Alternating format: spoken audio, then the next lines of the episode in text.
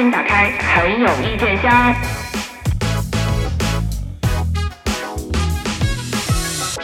哎呀，这个成团夜从日落到天黑，一直不停啊！要问我记住了啥？我感觉我脑海中久久回荡着李谷一老师的《难忘今宵》。他们还不至于，还没到这个级别。搞四个小时有必要吗？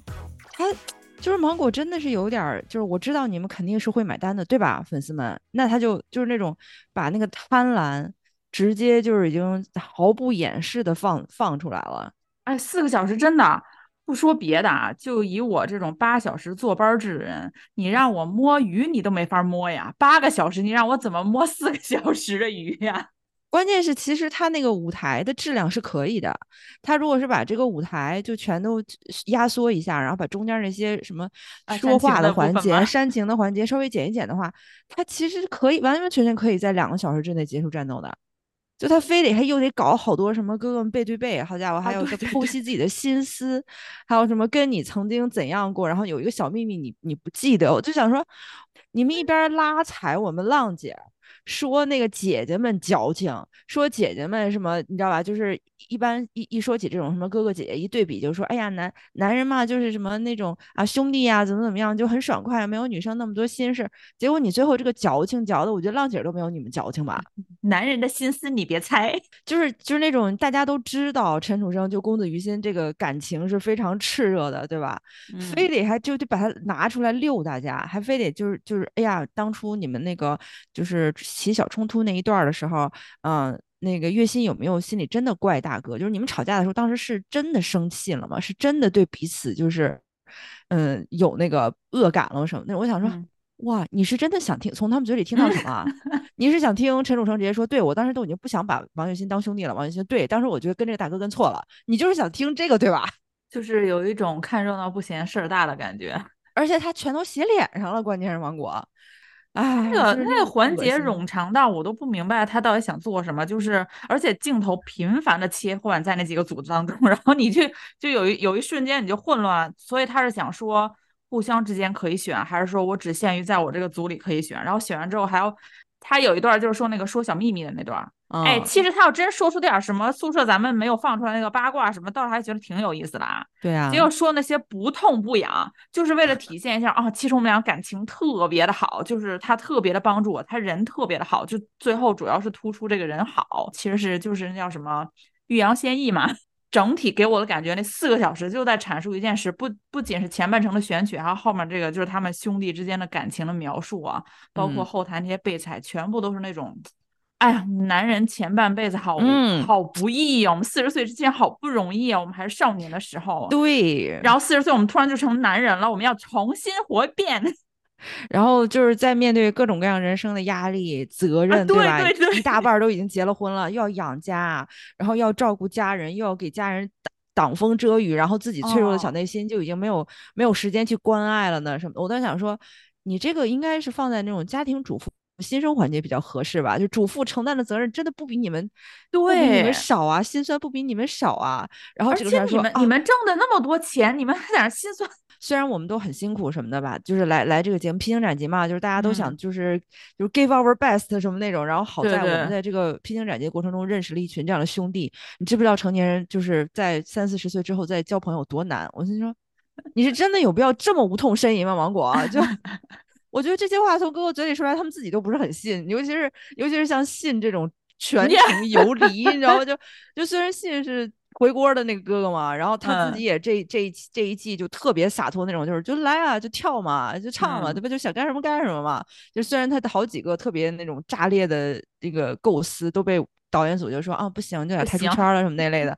然后人家信，我就感觉信在他们所有人煽情的时候，信一个人在旁边一整个一个大冷眼，就那种哇，你们要不要这么肉麻？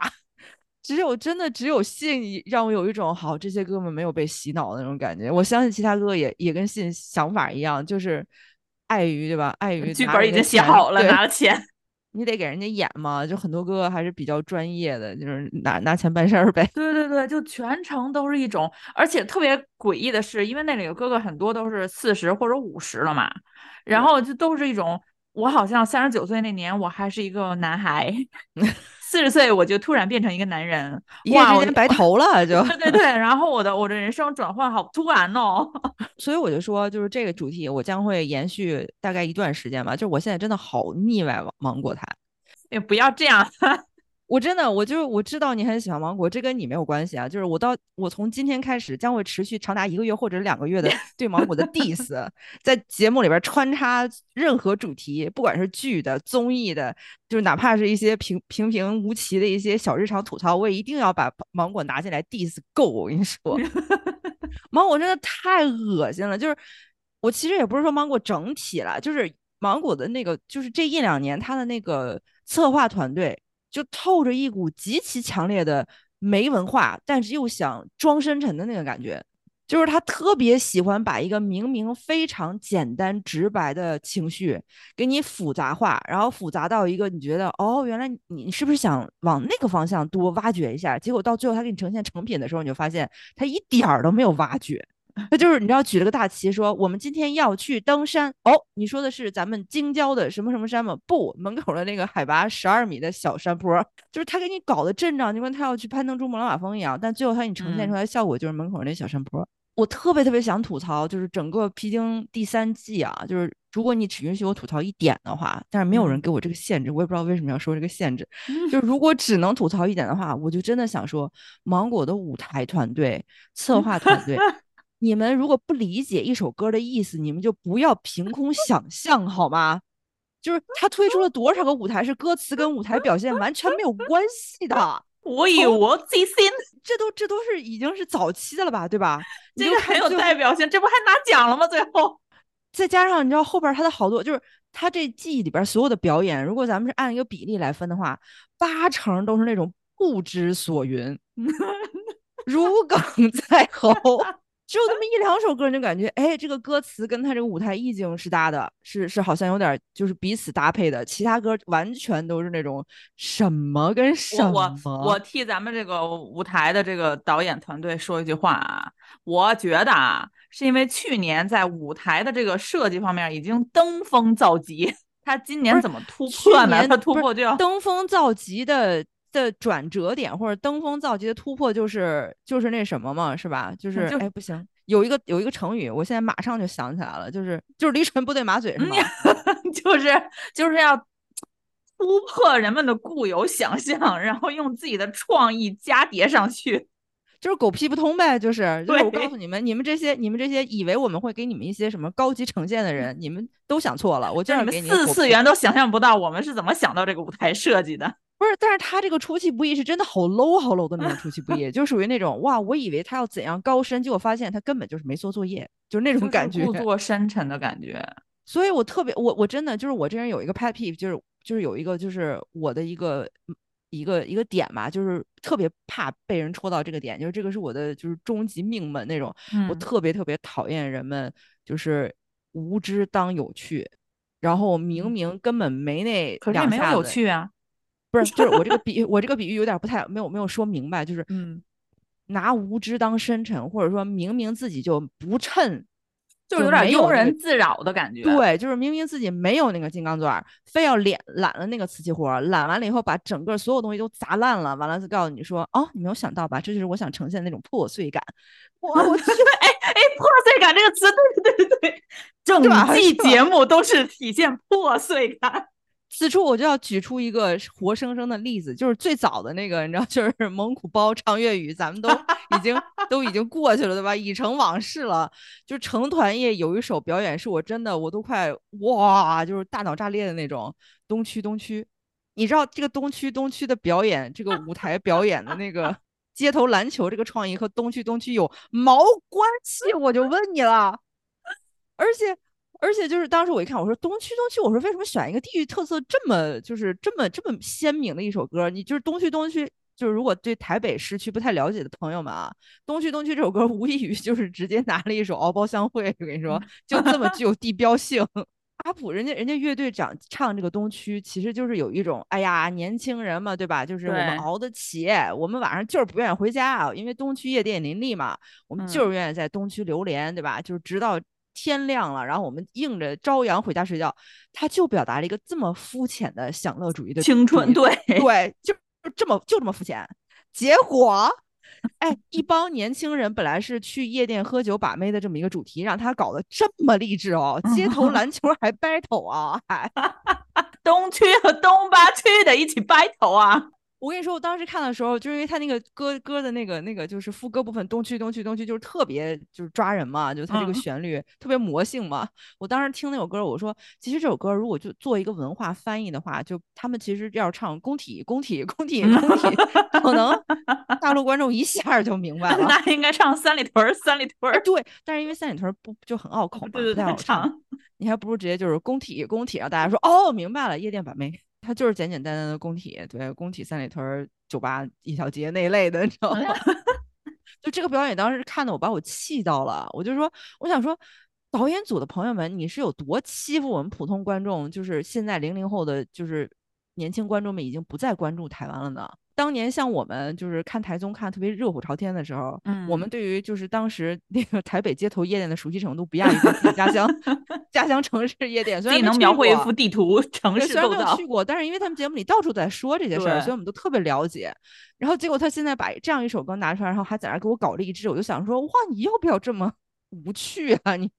他是不是想展现那个早期台湾偶像剧那种篮球的那种热血呀？他是不是想通过这个这么展现？他想展现的是美国街头热血，你知道吗？你看他整个那个舞台设计，加上他的那个就是整个那个编舞啊，包括那个场景的设计，他其实真的是特别西区，就是美国西区。我跟你说，我最心疼俞灏明，就是。好几个特写镜头给到俞灏明，他表演非常富有张力嘛，你不得不说我们小俞灏明同学在演技方面很有进步。但是当他特别富有张力的在那表现出我们我们是在竞争这个篮球的这块地方，我们在呃那个那叫什么 battle 的时候，然后我就有一种莫名的心疼。我说，哎呀，别呀，不至于，就这么首歌不用这么大的付出，稍微而且旁边的人都都没有在配合的，就就显得俞灏明特别的。傻，你知道吗？就显孩子特别傻，就感觉别人啊，你打呀，你打呀，我们没有跟你抢这块地方，然后就他自己怎样，然后就感觉傻实在。俞灏明在这场表演里边特别傻实在，就连人家从西海岸专程过来的土生土长的何展成本人都没有这么实在，估计是看到舞台设计一瞬间懵了，就想说你们这照猫画虎的又有一点不得其法，我飞了。二十几个小时来到这里，你们是要干什么？早知道不来了。对，隔空录不行吗？非得还把我捎过来？我觉得不是说呃没文化当不是无知要玩深度。我我的理解更是一种，因为你知道现在我我不是说 diss 年轻人的意思啊，但是说现在的这批呃编导年龄都比较小嘛。然后可能他们生长的环境，这有什么不 diss 年轻人的？就是在里面纯纯 diss 年轻人啊，就是因为编导年纪太小了，所以弄不出太深。不是因为咱们年轻时候也有这个过程，就是你年轻时候你还没有经历什么的时候，然后你每天就觉得社会上那些大哥特别酷，你知道吗？不是，就是问题是，就算比如说咱们一线的啊，一线的编导。小朋友们，他年纪轻，他没见过世面，他就是拿着无知当深沉。但是他们有总监啊，总监岁数比咱们都大了呀。就是他们台里也有领导呀，就是他们为什么就不对这个创作思路把把把关呢？老人家这个时候都死哪儿去了都？我觉得那些总监把所有的时间都用来怎么通过这个整个一个赛季来体现出三十九岁以前的男孩多么的不容易，四十岁以后的男人更加的不容易。然后底下这些小的事情就由这些小孩子们去负责，那他们就肯定想的是，你想啊，总编他是这么一个想法，那我们也要把它深沉的表现出来。嗯，你想，那二十岁和二十岁出头的怎么表现出来一个三十？怎么想象一个三十九岁就是一个男人的分水岭？他之前不容易，之后会更加困苦，就是去内蒙古唱粤语是吗？而且如果那个年轻的编导团队里再有一些年轻的女孩子，你哎，你让一个。二十岁的年轻的女孩子怎么怎么想象三十九岁的男人多么多么的不容易？男人这恰恰如果 如果如果这个真的是实际原因的话，这恰恰说明他们整个台德不配位了呀。就是慢慢就是原来他们通过这种特别呃就是出其不意的创新，然后在这个娱乐在众多就是众多传统电视台里边走出的娱娱乐这一条道，就大家其实当时是非常看好他们这种创新的。但是慢慢慢慢就是他们通过自己的努力，把自己架到那个就是国内对吧？就是娱乐创台的这个最高位了。就是所有的资金也都有有了，比如设备、舞台，就是肯定是国内最好的舞台。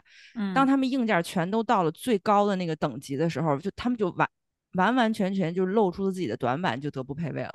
审美也没有跟上，能力也没有跟上，策划的意境也没有跟上，就连团队的这个就是把控能力都没有跟上。就是空有一个那么好那么好的硬件设备，然后搭了一个这么弱智的大脑，就真的有一点儿，我就感觉芒果台现在整体表现就特别像头脑简单四肢发达的一个。人，我想到了怪物和史瑞克，不知道为啥。怪物史史瑞克好在人家善良。你说胡，你说，你说芒果台现在他他他跟善良沾什么边儿？你说他跟善良沾什么边儿？嗯，这就为了炒作，他啥他说不出来，做不出来，他就生生。你说我真的就是，就芒果这就为什么我对芒果就是气气这么大？就是因为他的两档节目里边都这都是就是这么死死的针对我们陈楚生，气死我！我跟你讲，就是从最开始就是在这个披荆斩棘这一趟表演里边，刚开始都那种哎大家和和气气，对吧？就是也没有什么刻意针对的环节出现，然后直到陈楚生他们那首歌临上台三天前告诉你，哎没版权，现换歌，完了以后最后到最后结尾的时候，就最后就。最后那种成团夜的那个舞台，就是压轴舞台的时候，把我我我当时看好多评论里面都是把我们陈楚生气的，我直接来一首原创，你总不能给我搞一个版权问题吧？把孩子逼着自己生生写一首原创，连作词者都是已经超过了版权追溯期的李白，非常超过，非常超过，就属于那种我谅你不敢找谁的茬，你有本事就去追溯啊。就他这个，就他，因为他想，我知道做一个节目，做一个综艺节目，他需要创作话题，他需要创造一些热度，但是他这种针对性这么强，就真的，而且这个热度其实很 low 啊，所以就说他德不配位嘛，就所以说就是你看，你把你所有的这些心思用在钻研这么 low 的热度和话题上，你还不如就。妥妥的，你就顺着这些哥哥们有有才华的，让他们去创作；有舞蹈舞台表现力的，让他们尽可能表现，对吧？你看我们，你看我们蔡可云，从刚开始大家对他都不看好，以为他就是一个对吧老哥哥来玩票来的，嗯，或者说老哥哥来刷刷绿漆绿漆来的。结果你看人家不断的尝挑战自己，尝试新的东西，完了再跟这个陈楚生哥他们一个阵营，从头一直，人家自己都说，人家春晚都没有熬过那么那么大的夜，嗯。就是明明这些哥哥，你给了他合适的环境和土壤，他是能够表现出自己最就是最真诚的那些东西出来的，就用得着你吗？芒果一边在那儿，好家伙，给你策划个就是说他他前后也不能说独特，他他前后的两排思路就是拧巴着嘛。他一方面又想创造一些话题，他一方面又没有在好的地方创造话题，因为因为像你说那些，如果让哥哥，你比如说陆毅。瘦子蛋壳，我非常喜欢的三个哥哥，今年，然后就都是一直在履行着披荆斩棘这四个词嘛。可是问题是，有一些哥哥有这个想法的时候，那导演又给你毙了啊，不行，你这也不行，你那也不行，就又给你加很多条条框框限制你，就是弄得你都不知道，就说你到底逼他，你到底想要什么？对，就是你逼他这个舞台创意，是因为你觉得他这个舞台创意不够好，还是你就觉得不行，这一季太精彩了？必须得整个这个破事儿，你知道就是诶，其他舞台够看了啊，就是这一季这这一期，哎，舞台质量已经有保证了，那咱们就必须要弄一个袜子，然后就产生对比，然后就是人为制造一些低谷期给这些哥哥们。而且问题是版权这个，这个好 low，你这么大一个台，这么大一个节目，你这不是你你一首表演舞台的版权没敲定，你居然都敢拿到提案会上来，就这是多么多么低级的职场错误。对呀，这这难道不应该？这不应该是反省一下，赶赶快那个导演组开会，就是反省一下。哇，这我们出现一个这么弱智、这么白痴的一个错误吗？怎么还反倒成了给哥哥们的一个限制呢？你你不出来直接集体谢罪，然后直接就是三鞠躬跪那儿，对吧？等哥哥原谅，等观众原谅，我们都已经觉得哇，你都已经对自己好宽容了，嗯，居然还把这件事情整成啊，没办法，你知道人生就是这个样子的，舞台也是这个样子。那哥哥你们就要披荆斩棘，就是，哎，我人生当中很多披荆斩棘的 moment 都。其实就是命运赐给我的障碍，就是合着我到你这儿来，好，你给我来一个人工智能是吗？就是他们的披荆斩棘，就是这些荆和棘都是小人在背后给你种的。所以你就你能理解我为什么对芒果这么气愤吗？就是我都真的啊，他太针对陈楚生，气死我了。但是他最后的表演很精彩，所以就这更让人就是让人觉得哇，我的天！就陈楚生你是要多优秀，就是当年从芒果一步一步自己唱到冠军的，然后因为不愿意就是不愿意配合芒果的那个你知道狗血烂炒作，然后是那个时候还是龙丹妮呢。对，然后背负天价违约金，然后被冻结第一个那 叫什么？第一个那个那个银行卡被冻结什么的，就这么着，十几年之后，大家对吧？相逢一笑泯恩仇，大家都在江湖上混，该合作还是得合作，这回来了，你就感觉哇，这个芒果不会道德水准这么低吧？就是当年大家闹那么难堪，现在既然能够重新回到一个舞台上继续合作的话，那大家就真的就掀了这片就算了，你别那么故意针对。你说他这一季里边这么多桥段，这么多狗血，能看出来不是人为的吗？就有一种感觉，可着这几个老哥哥们。对呀，就是就是他知道怎么闹你，大家会激起大家的那个情绪点嘛。就是你看我一个这么就是这么佛系追星的人，然后就是谭健次最近出了多少个新代言，我都不买。怎么 又有谭健次？我这么佛系，猝不及防一个谭健次。那怎么了？我我本命出出代言了，我高兴，我替他高兴。我不买是因为我买不算他业绩，我瞎花那个钱没有用，你知道买了一堆我我也不太用的东西。就是我这么佛系追星一个人，就是看着陈楚生被他们。这么针对，就真把我气成这个样子，然后我就忽然就是反反过味儿来了。他要的就是这个效果呀，他就是要这个效果呀，他就是要把几个人的话题嘛。嗯，对，然后你就会，比如说你会去发各种各样的帖子啊，你就会，比如说你骂他也好啊，你夸那个你喜欢的哥哥也好，或者怎么怎么样，你就给他制造话题度了呀。你制造话题度，就会更多路人来看嘛。然后路人看的时候，他不知所不知前后嘛，就是想说，哎，也没有怎样，就是路人会莫名其妙被裹挟进一场非常大的讨论里面。一是这几个哥哥很有话题度，二是好欺负嘛，欺软怕硬对呀，其他的不见得那么好。你你你，要不然你你怎么不安排一下林志颖出点问题？不行呀，林志颖只能给安排个单间 儿。不是说句难听的啊，就是 我们很爱林志颖哥哥，林志颖出问题还不好出吗？就嗯他那么脆弱，就他中间又不是身体没出过问题，你这是要谋杀呀？你对吧？你真的芒果，你要搂你就。搂到搂穿地底，对吧？你不要带着这个道德滤镜来搂。好家伙，你这个滤道德滤镜一会儿带一会儿不带的，你你就捡那个四肢健全，然后身体健康，完了还没有后台的哥哥欺负呗。但是其实说说实话，就芒果的那个冷漠是，如果这个哥哥他连点话题都没有，就是就就算他没有背景，对对对，他们连他们连欺负都不欺负这些哥哥，就是就是完全就是冷处理嘛。对，然后你就没有任何镜头了。对，你就自生自灭。你你看何冉成到最后都成啥了？哎呦我天哪！我觉得他就是他了，就是一个大号的，就是或者说一个高高阶版的零五了，就变成。你说有人啥镜头啊？最后连连假发都给人去了，就非得让人顶着自己的发际线上台。最后几乎就很难再看到他的身影了，因为他也不参与任何舞台主要的创作了，就是给他安排一段高难度的舞蹈，上去跳一段就可以。就是这个这个这个舞台，如果有 solo 的话，你还能看到他；如果没有 solo 的话，就是他在边上，就是很用心的唱一首歌，而且还是合唱，你就听不到他的那种独特的音色和进步，你知道吗？对。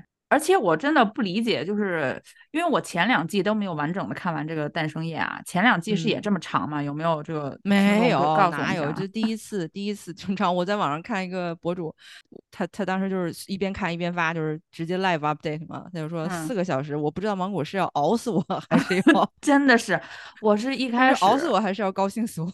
我还是一点五倍速看的。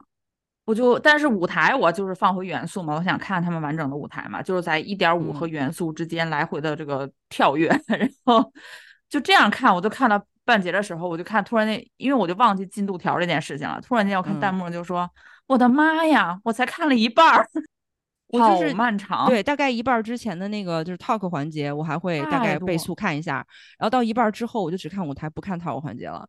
啊，然后后面不是最后还有一个什么？他们看电影回顾整个这一季三个月参加节目的那个历程，我就嗯，就是他他这整个舞台就让你感觉这个策划组就是这个策划导演特别特别装腔作势、装模作样，而且好多个想法就是一个都不愿意舍去，都要呈现出来，就是那种啊这个好，这个也好，这个也好，全都加在一起了，然后做了个夹生饭送到观众面前，然后还说嗯怎样？看我们厉害吧？哎，我甚至可以阴谋论一下，就是比如说他后面几个幕后团队互相不和。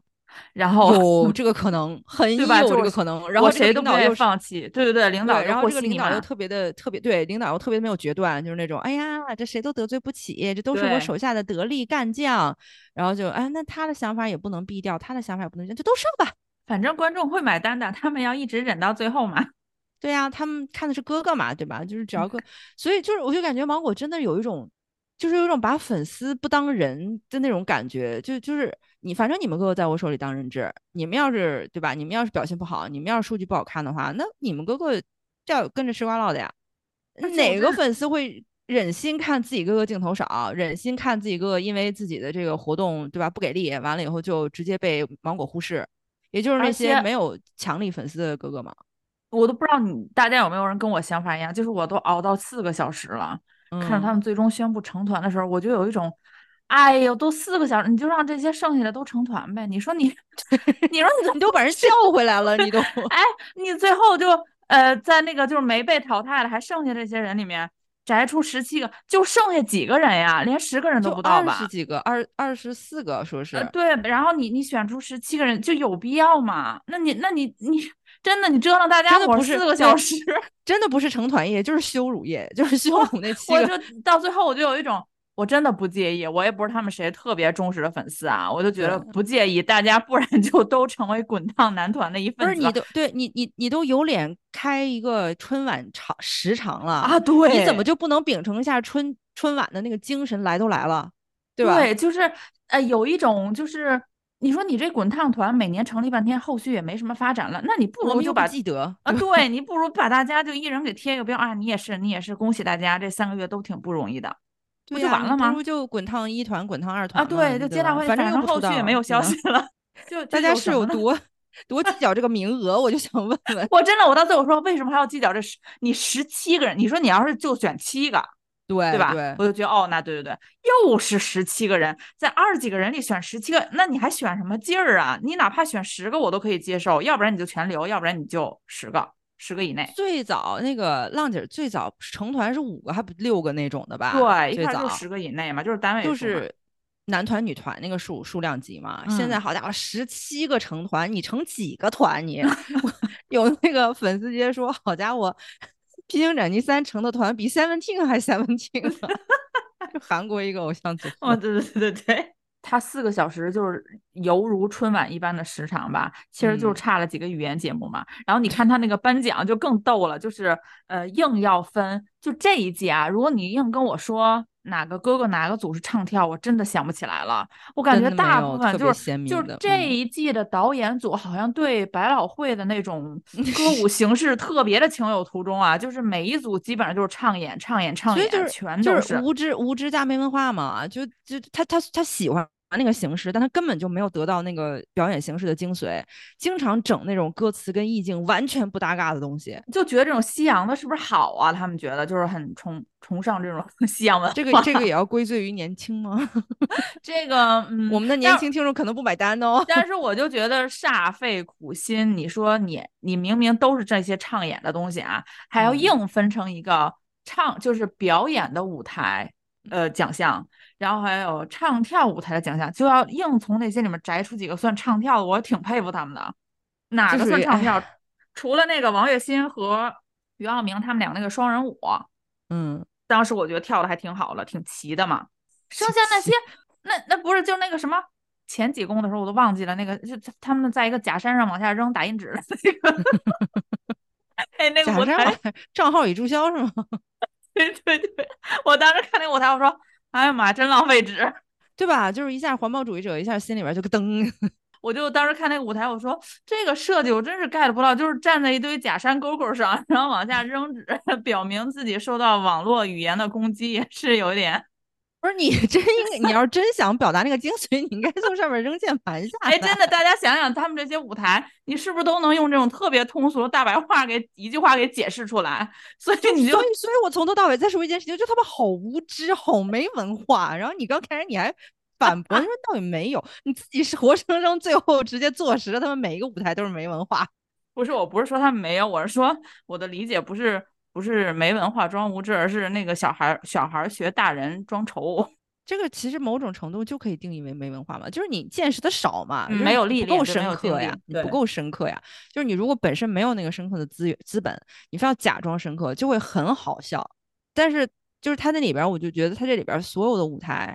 如果是很单纯的唱，就是像哥哥自己很有把握，就是我们编曲上非常丰富，然后我们在唱的这个层次上，就是彼此分工搭配非常合理的话，像这种舞台是最简单的，但恰恰又是最有感染力的。这种舞台就是因就是因为他们导演组没掺和嘛，就这个。对对对，其实总决赛的那些舞台反倒比他们前几公的那些表演，我觉得要好。就比如说那个呃任贤齐、李玖哲，还有吴建豪，还有马诗他们表演那个，哇塞，超级震撼那个舞台，就是那个现那个现代舞的表演，就让你感觉啊，跟这个歌词好像意境是能合起来的，嗯，就没有那种很撕裂的感觉，而且吴建豪他的那个。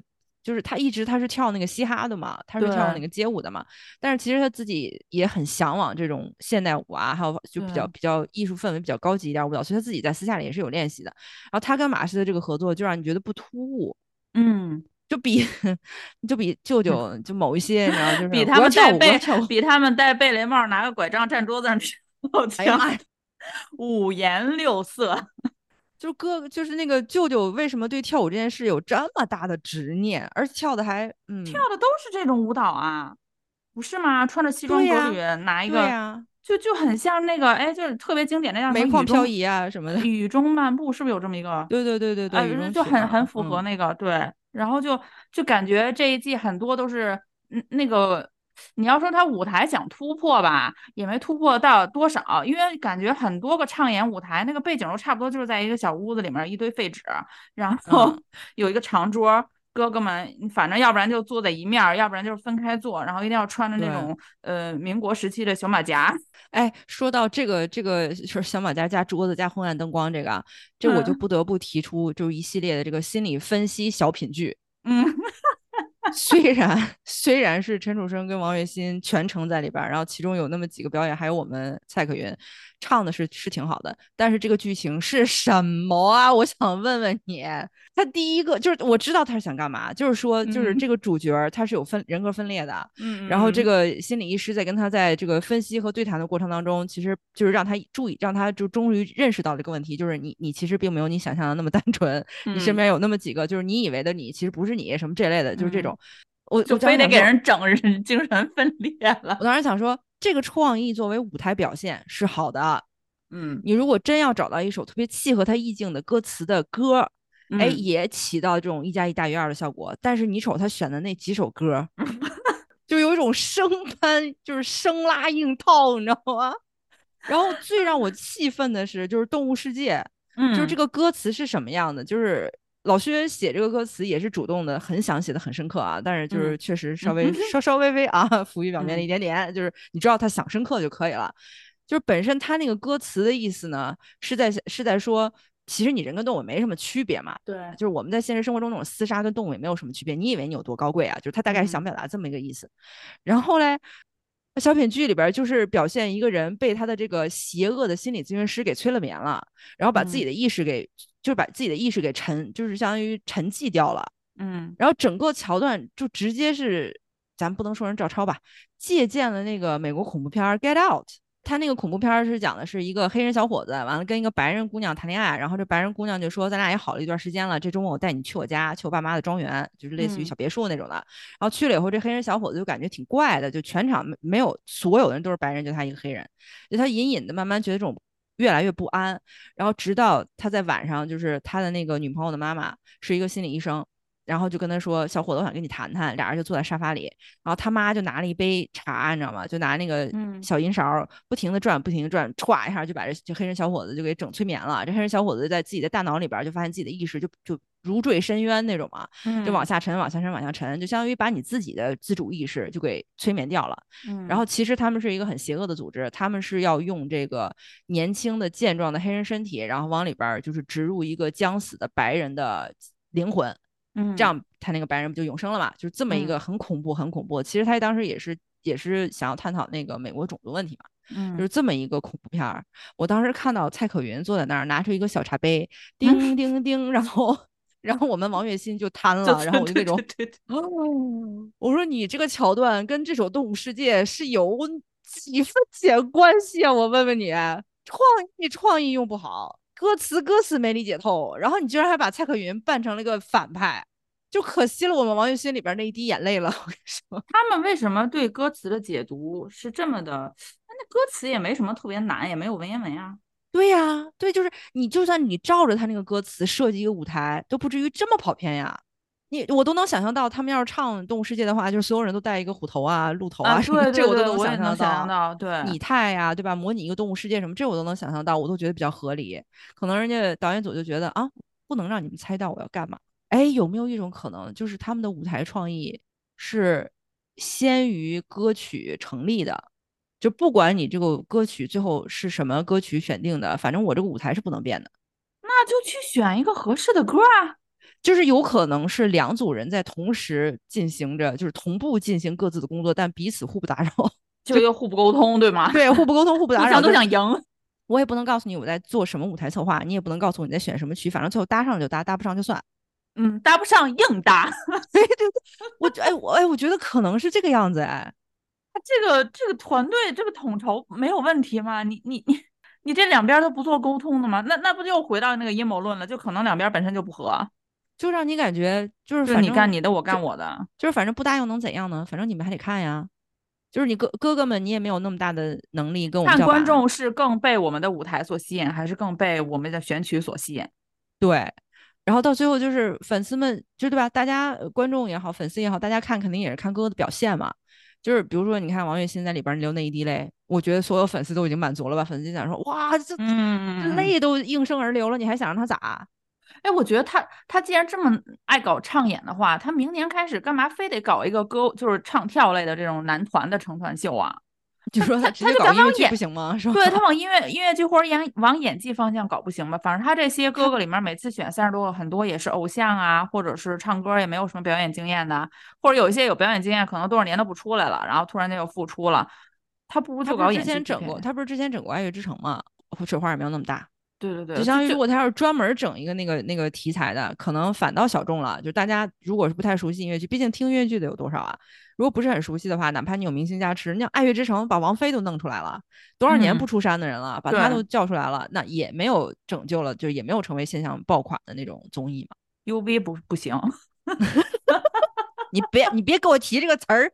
气死我！呀！直接我一听这个词儿，我能炸！我跟你说，可能，但我觉得他哪怕呃不拍那种，可可能是拍一些文艺片儿之类的这种小片段，给他做成一个综艺，也比他这种，我也不知道他想表现什么。明明是一个咱们想象唱跳类竞演节目，到后来就偏全都变成像你说的，又又不搭，然后就看着很累赘。你知道我看到最后的时候，就是因为他舞台表演实在。太难看，就你看不进去嘛，因为你你太难，你不知道你不知道他想表达什么。我到后半程就变成开始关注这些老哥哥们的穿搭。哎，对对对对，我也是，我就发现我就发现 陈楚生特别适合毛坎肩，不是就是那个。而且我发现董宝石穿搭特别深得我心。董宝石到后边都瘦成啥样了？那个小下颌线，你知道他那个？我刚不问你那个就是卡拉不 OK 是你几公吗？卡拉因为想不起来了。卡拉不 OK 的时候，董宝石穿那件上衣，哇，我超级爱，就就那个饱和度特别高的几个大色的撞色，你不觉得就是就是你就是你说你舞台不精彩到已经让我们整个关注点全部跑偏了。我到后边我就开始看，就是他那个就是舞台的置景，你知道吗？就是他他不是有一个表演是那个就是我就是信最。最这个荒诞的一个创意，居然被采纳的那个表演，就是他跟阿普还有瘦子他们三个人表演的那个舞台。阿普演的一个失眠者，然后瘦子可能演他的一个清醒，呃，清醒状态。然后那个呃，信从天而降，然后倒吊着唱了半首歌，演相当于演一个邪恶的声音，就是那个舞台。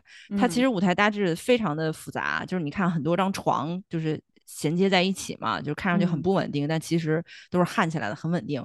我当时在看那个舞台的时候，我就已经开始走神了。我就在看，我说这个焊接点哪块跟哪块，就是哪段跟哪段是一体的保障。对，哪段跟哪段是一体的，哪段下边就是木头的，我都开始琢磨这个了。就整体感觉这一季你觉得跟上一季比怎么样？我觉得这一季我就很难评，你知道吗？就是我对芒果的愤怒是一季比一季高，嗯，然后对哥哥们的努力程度也是一季比一季失望。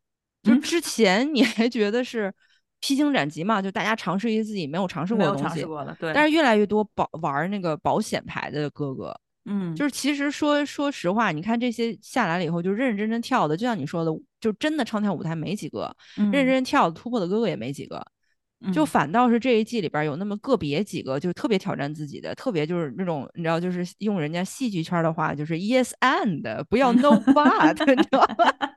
就是这里边特别 yes and 精髓的就是陆毅哥哥，嗯，他是真正正经经来披荆斩棘来了，就是又跳舞啊，然后又穿大粉色呀，然后就而且他的那个他的那个动机特别感动，让人感动。他说我女儿说你没有跳过舞呀或者什么的，你要不要去参加？他说我为了我女儿我要来参加。这个就很让人感觉很真实，这个动机，而且他又是英年早婚的典范嘛。而且陆毅也没有全程一直在那儿感叹：“哎呦，之前多么不容易。”你说他感叹得多假呀？他对呀，出道顺风顺水，早早就成名，而且结婚也早，而且就是俩人还是那种初恋就结婚，对，完了还有婚姻关系一直都那么好。就算两口子参加恋综，不是恋综，两口子参加那种夫妻旅行的那个综艺，你都看不出来俩人假。就就是人家就是陆毅，人家是那种确实哈，你看到了我这个年龄，要事业有事业，要家庭有家庭，我还能披什么荆斩什么棘啊？那我就来做点我以前不会做的事儿吧。就反倒他让你感觉哎挺好，就有一种那种温，但他但他的那种突破也不是那种披荆斩棘的突破，只是觉得挺温馨的一种突破。而且你这么说来，这些哥哥也也挺满足于这种唱演的，好像每个人都沉浸在那种。我觉得他们是那种，就是哎呀，你跟他杠什么杠？反正你跟他杠也是他赢。反正钱已经到手，对，让我咋演咋演吧。嘛，对，尤其是零七零四这四个哥哥，我感觉他们更是一种你知道随遇而安，就是我这都十六年后都回到湖南台了，我还想咋对吧？而且他们还给钱了这回。对，因为所以俞灏明跳那么卖力，就我觉得俞灏明是属于那种，哎呀，多给一点，多给一点，讲究一个实惠。然后张远也是啊，就张远。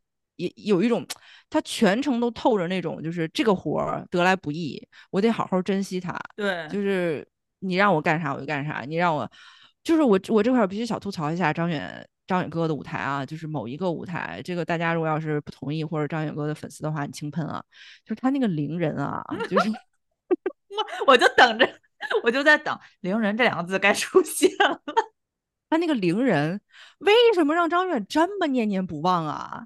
真的没有那么优秀，因为我我是有偏见，我绝对是有个人偏见的，这个我承认。因为我早在我们节目之前我就说过我对这个戏腔这个东西的看法，对吧？就是本身我是不喜欢的，我觉得那不是个玩意儿，你知道吗？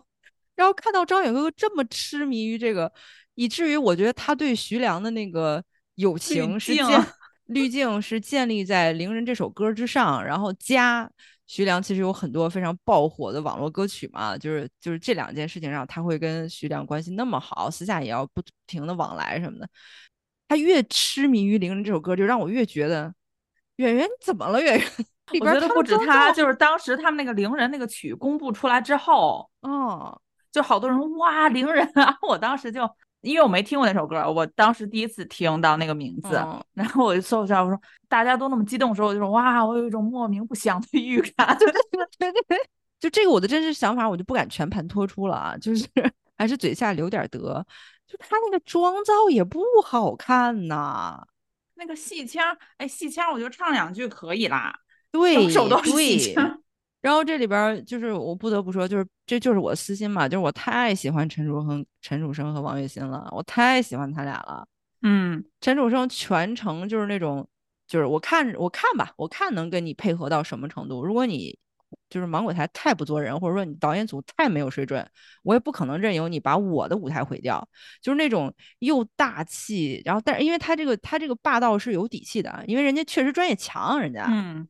唱的也好，人家自己作曲做的也牛，完了人家表现的也好，然后像王栎鑫就是那种无脑追，然后 有有的时候虽然不能胡说的，对，就有一种，就反正哥哥就是大哥说什么肯定是对的，但是如果因为因为自己上厕所错过了大哥的决策过程，就没有全全盘跟进的话，虽然会有点就是那种小倔强，然后就是那种啊我不懂啊，就就让人感觉那种你个傻乎乎，一会儿你就懂了，大哥前面飞，小弟后面追。就是糊糊的那种倔强，就让人感觉，哎呀，你现在生气只是因为你没有懂，过一会儿不管怎样你还是会懂的，所以你就不要不要发发脾气了，好不好？就是到最后自己也没懂。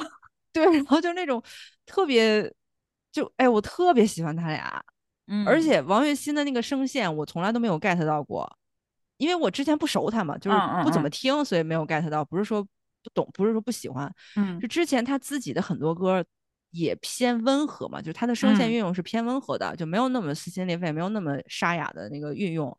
然后他在这次好多舞台里边都都贡献了那种青筋暴起的唱法。首先伤不伤嗓子这个我不知道啊，就是每次看到王栎鑫，就是镜头给到他，他那个青筋是起来的，我想说这样发声不太对吧？他最早他的那个唱海豚音吗？但是他那个低音，然后还有他的那个就是沙哑那个感觉，我是真 get 到了这回。你你听他总决赛那个《将进酒》，只要合唱的时候，他声音超级明显，对，就让你感觉就他俩了，就 对，感觉只有他唱。然后他那个整就是到最后不是他和老舅俩人呃，不是还朗就是不能朗诵了一段吧，就是还念白了一段嘛。对对。然后念白那段的时候就感觉哎，胡胡的表现力是可以的，他理解了自己在说什么。嗯，而不是简简单单的，就是哦诗朗诵嘛什么的，不是那样的。嗯，反倒是老舅的那个朗诵，就让我感觉嗯江湖气重了点。但是老舅在那个表演里面，就是他们胡彦斌组的那个，呃，有没有？就是他们不是唱的是以陈楚生那首歌为主线，然后插了几乎所有哥哥的那个成名曲或者代表作的那个《情歌王》是吗？啊，对对对，类似于《情歌王》。哎，我觉得我觉得他在那里面那个那个 rap 就把所有都串起来嘛，是从他开始的嘛，然后他才才开始唱。对对对，我觉得那个还。挺有意思的，嗯，对对对对对，嗯，就是老舅的表现是好，全程都是好的，就他没有一个表现是拉胯的。但是蛋壳对他的吐槽也确实很到位的，就是披荆斩棘，你披什么了你？你来，你第一宫你 rap，你第二宫你还 rap，你还 rap。这但是蛋壳这句吐槽几乎适用于所有人啊，就是人家说的挺到位的呀，嗯，所以所以咱们，所以我刚才不是说嘛，我就觉得一季比一季让人失望，就是因为就感觉哥哥们。就嘴上全都说我要披荆斩棘，要辛苦啊，怎么怎么，但其实你看，归根结底，他没有挑战自己本质以外太多东西。因为人家三十九岁以前已经很辛苦了，四十岁就来轻松一下。但是蛋壳的表现，我觉得蛋壳是是有点披荆斩棘的性质在了。蛋壳我没想到他唱歌这么好听。对他张嘴那一瞬间，我就他第一次张嘴不是唱他们唱李玟那首歌吗？就是罗杰夫他们团队。嗯嗯嗯嗯。我居然觉得那四个人里，他唱的，他唱完之后，我特别想我，对对对，他是有真情实感的，就让感觉一个 rapper 为什么表达力这么好，这么强？对，就是他那个情感也特别到位，就是直达观众那块儿。没错，而且他嗓音条件也很好。对，而且他的那个就是他可深情，然后也可直白，然后也可江湖，是吧？就是感觉他声线好像还挺多变。一个他完了，瘦子就没有那么会唱，但是也不错，嗯，就不至于到五音不全那个程度。对对，但他俩都是主动挑战了唱嘛。对对对，而且他俩就是这整个这一季里边，我觉得他俩也是最暖最暖的那个哥哥，就是因为他们从头发现，就是罗杰夫一个人语言也不通，就很很落单儿，他们就那种，那我就陪着你嘛。尤其是蛋壳那个英文，对，就是也唠不明白，硬唠。你想。他得多，他得突破自己多大心理障碍？对，就愣是凭借着一股真心，你知道吗？善 良突破了自己。真心对，突破了自己。哎，他们那个少爷和我好像拍了个短剧，愣是守护在一个就是独自来异乡，对吧？披荆斩棘拿钱的这么一个哥哥身边儿。就他俩这份心，我是真的我感受到了。而且他是那种比较偏乐观派一点的，他也那种很少。就是诉说 自己前半生有多么 不容易，反正我喜欢这几个都是很很少表现出，就是不煽情，对吧？对，嗯，就是我就活在当下，然后或者是呃，就像以前醒子老说的那种嘛，我我们已我们有多不易，我们已经比普通人幸福很多了。我觉得醒子最逗的是，就是过去这十几年我过得挺好的，苏总家里条件挺好，挺好的。我还得再说一个，就是我怕漏掉了那个阿普。我第一次看到阿婆，就想说波妞，长 得多像那个小金鱼啊！他那一笑，俩小酒窝。我自从把他和波妞联系上之后，我就再也没有再也没有办法不带着姨母笑看他。我现在无法直视波妞了，东区东区东区东区，你还不如直接改编。你们有以前又不是没改编过哥哥的歌，你直接给他改成动起动起不行吗？嗯，骑的龙头翔，动起动起，你在那打篮球也很奇怪啊。就就你就可以牵强附会说那是运球的声音啊。你动起动起的时候，我不知道为什么想到我们本山老师。对呀，二人转弄那个手绢儿。哎，你说哥哥们敢不敢把东区改编成二人转风格？fusion 嘛，你都蒙古包都直接唱粤语了，为什么不能拿着大手绢唱？就是他还不如他，与其说在那一直追逐这个百老汇，还不如搞一些我们中国传统文化哈。对呀，对呀，你那才叫真正的披荆斩棘呢！你让这帮哥哥们学一学，那那凌人就首当 一冲。嗯，那咱们就来一波那个游戏小游戏吧。就整个第三季，这所有的哥哥，咱们分成几栏儿啊，就是各自给出自己的评评价和这个 top three。Top three 我可能我不用 top three，我一个就够了。top 一就行是吧？top 一就够使了，没那么多，没到 three 是吧？没到那么没到那么老些。我我还行，我就好像就一栏凑不够仨，但是大部分能够凑仨行。就是咱们咱们一共有五栏啊，一栏是看完一整季好感度增加，嗯的哥哥；第二栏是看完一整季好感度锐减。的哥哥，然后第三栏是很高兴认识你的哥哥，就是之前不熟悉，不知道有这么号人，然后看过之后就觉得哎小惊喜，很高兴认识你。嗯，第四栏就是很高兴你还健在，估计也是指的这些啊，就是回锅肉这些哥哥们。嗯，然后最后一栏就是最佳人夫，我觉得这个最佳人夫就可以就是从多方多角度评价嘛，就是比如说他。嗯，虽然已经人夫这么多年了，但还是很能打，就是还是很会放电呀。也可以说，就是他的人夫感实在是太强了，强到我已经不把他当男人看的这种程度。就是你在我们那个狂热的时候已经被我排除在外了，就都可以。那咱们就先来这个一季下来好感度增加的哥哥。可以。我的 top top three 是蔡国庆老师，然后老舅，然后李玖哲。我也有蔡国庆。行。哦，还有胡彦斌。哎哎对我我就一直在想，我说胡彦斌应该放在哪儿？因为我一直都我对胡彦斌的这个专业能力是是是信得过的，嗯，但是这一季下来就感觉他好像更活生生了一点吧，就他那种就是恨嫁那个劲儿，你知道吗？就是追追着陆毅屁股后边，因为以前好像，因为因为胡彦斌也不算说特别，也不是什么偶像派啊，咱实话实说啊，所以以前好像就只关注他的音乐，就他这个人，实话呀，这个是，就是他就是一个歌手，对他的私生活除了那个爽子那段啊，就其他我们嗯都不是很了解，好像也没有想过去关心。通过这个真人秀节目，哎，反倒是有一个机会去了解认识他，以至于他后来主持《再见吧爱人》，我都对他有一点滤镜嘞。哎，对，就感觉他说挺有道理的啊。对对对对对，感觉这个人逻辑分析能力还是有的，很缜密。关键是他是他是真的发自内心的想结婚，想有家，想想要孩子那个劲儿。所以他如果要是去大家人说一些话，他就感觉他不是装的嘛。对，那好，咱们第二栏是一季下来好感度锐减，这个锐减，这个我就不得不把王耀庆搬出来了。舅舅真的是，舅舅刚开始让你感觉是那种。挺虽然挺油滑的，但是这人不坏，就让你感觉他的那个油滑是可接受的好感。但是一季下来就让人感觉他这个算计算计有点多，他算计的一一些场合呢是以牺牲别人为代价的算计，尤其是在他对蔡可云老师的态度上，就让我特别的下头。你这有点关键是我就是觉得他算计半天，如果是说真的是对我这个团队各个人都特别好啊，我就是想我这个团队这些人都赢。嗯，我是可以接受的，对吧？那我就我的单纯想法，我是一个队长，我希望保这些人。可是我就是觉得看到何展成到后面，我就觉得，哎，你说你天天给人捆这儿，用一堆花言巧语说了半天，最后也没有给人家施展才华的空间，就最后人家就沦为一个大大的配角一。对，就是他的算计，虽然也是出于队长的那个立场，说是怎么对自己阵营的表现，最后结果更好，但是他的这个算计就明显的让你感觉这些哥哥对他来说都是棋子儿。嗯，他没有考虑，或者说他没有很强烈的考虑说某个哥哥想想不想尝试别的事情啊，或者说，嗯嗯能不能就是成他人之美啊什么？就他好像不太考虑这些东西，这个是让我觉得好感锐减的。就你有一瞬间，我也不知道他这个人是圆滑精明还是就不好圆，就人不好，对吧？对，所以所以就是好感骤降，就让你感觉你你有点怀疑他的善良了，就是这人到底善不善良啊这块。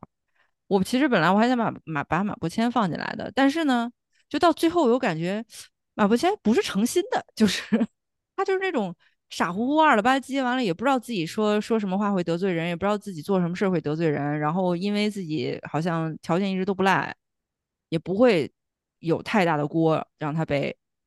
马伯骞就是有一种不知道自己是带着光环来的，带着哎对对对的那个感觉。对对，嗯，就是不自知的暴发户，就更让人觉得有点反感。对，就这点挺，因为大家都知道，但他仿佛不觉得这是个事儿。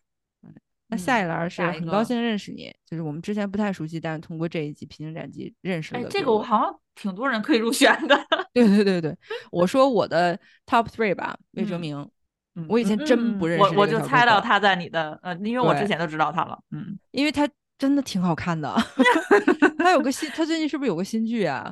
嗯，你要我说名字吗？要演男二是吗？以爱为名啊，不是以爱为营啊？对，以爱为营。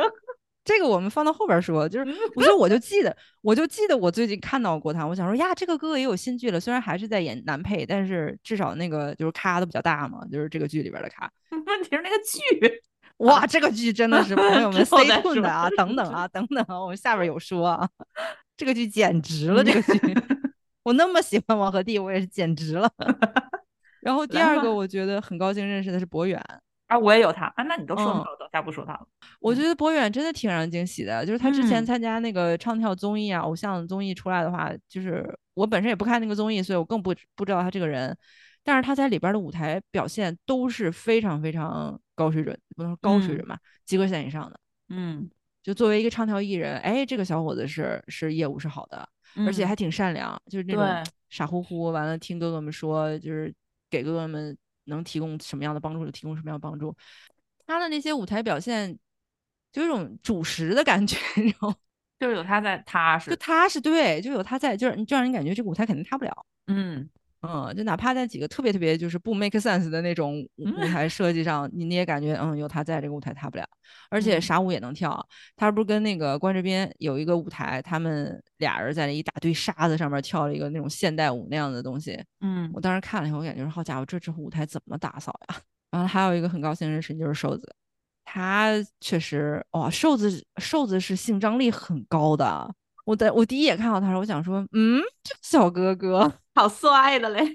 按按说他不是那种传统意义浓眉大眼的帅，对吧？不是不是不是，他那个脸长得就让人感觉这个哥看感觉就是好像干了很多坏事儿的那种。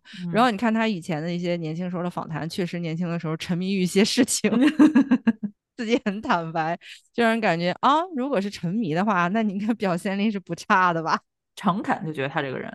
对对对，就他就很像那个咱们国内的那些那些 rapper 们经常说的 real 嘛，就是 keep real，他是真 real，啥话也不敢说，那哥哥，而且很努力，不用临时抱佛脚。那你的嘞？你的很高兴的是你的其实我也有呃博远和瘦子，我也蛮惊喜的。那但既然你说了嘛，我就说蛋壳。我我真的是被蛋壳那一声就是那叫什么平地一声雷呀，给惊艳到了。从此之后，特别盼着他唱歌。对，就是你说什么 rap，你别说，你那就是鼠来宝，你赶紧。他好，他好有那种反差感，就是他站在舞台上唱歌那一瞬间，你觉得他特别深沉，然后你就很感动。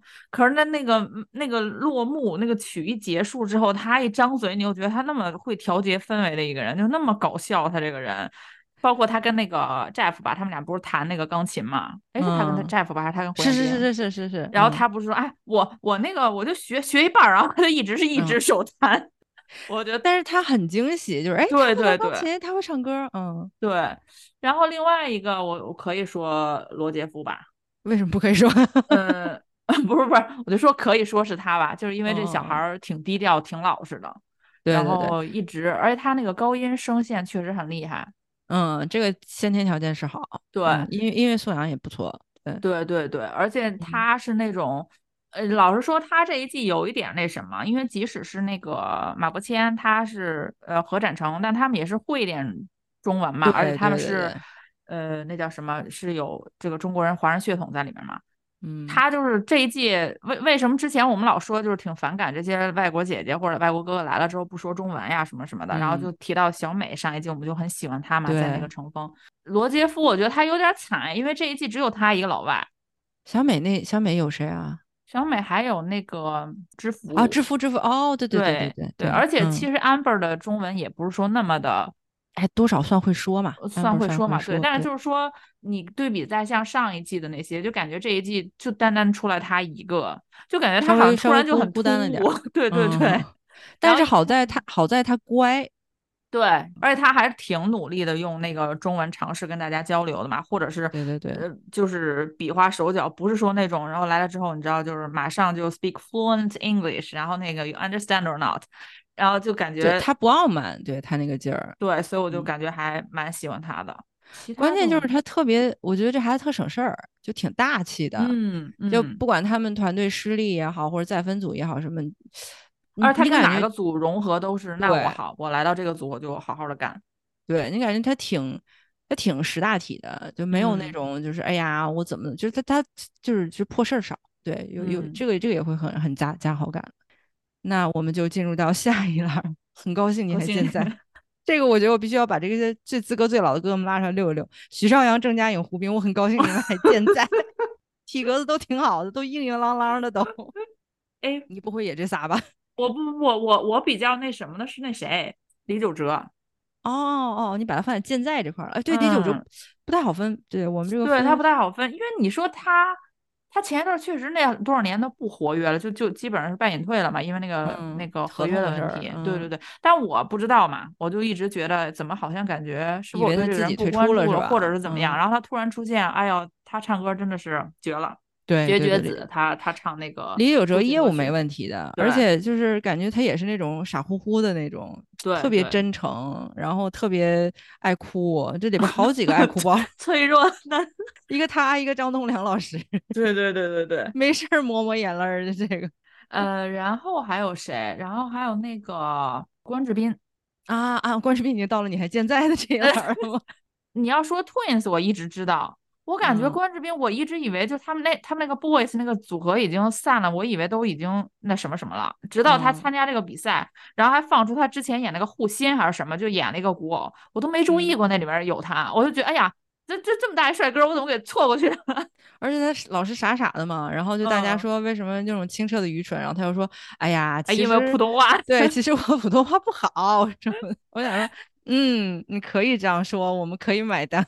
就是网上不是有一些就是他们那个粤语的那种综艺节目嘛，就是有他还有那个呃吴卓羲他们几个，他那里面看着也不是很精明啊。他讲粤语的时候，他就总是一种傻傻的，但是能幸存的那种感觉。哎，对，就可能是因为太没有什么攻击力了，大家就一直对他就就 OK，你就继续存活着吧。就他我还挺。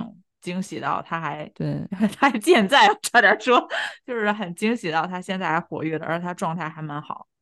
那最后一栏吧，就是最具潜力人夫、最佳人夫，这我就只有一个啊，陆毅老师啊，这不陆毅老师天理难 难容啊。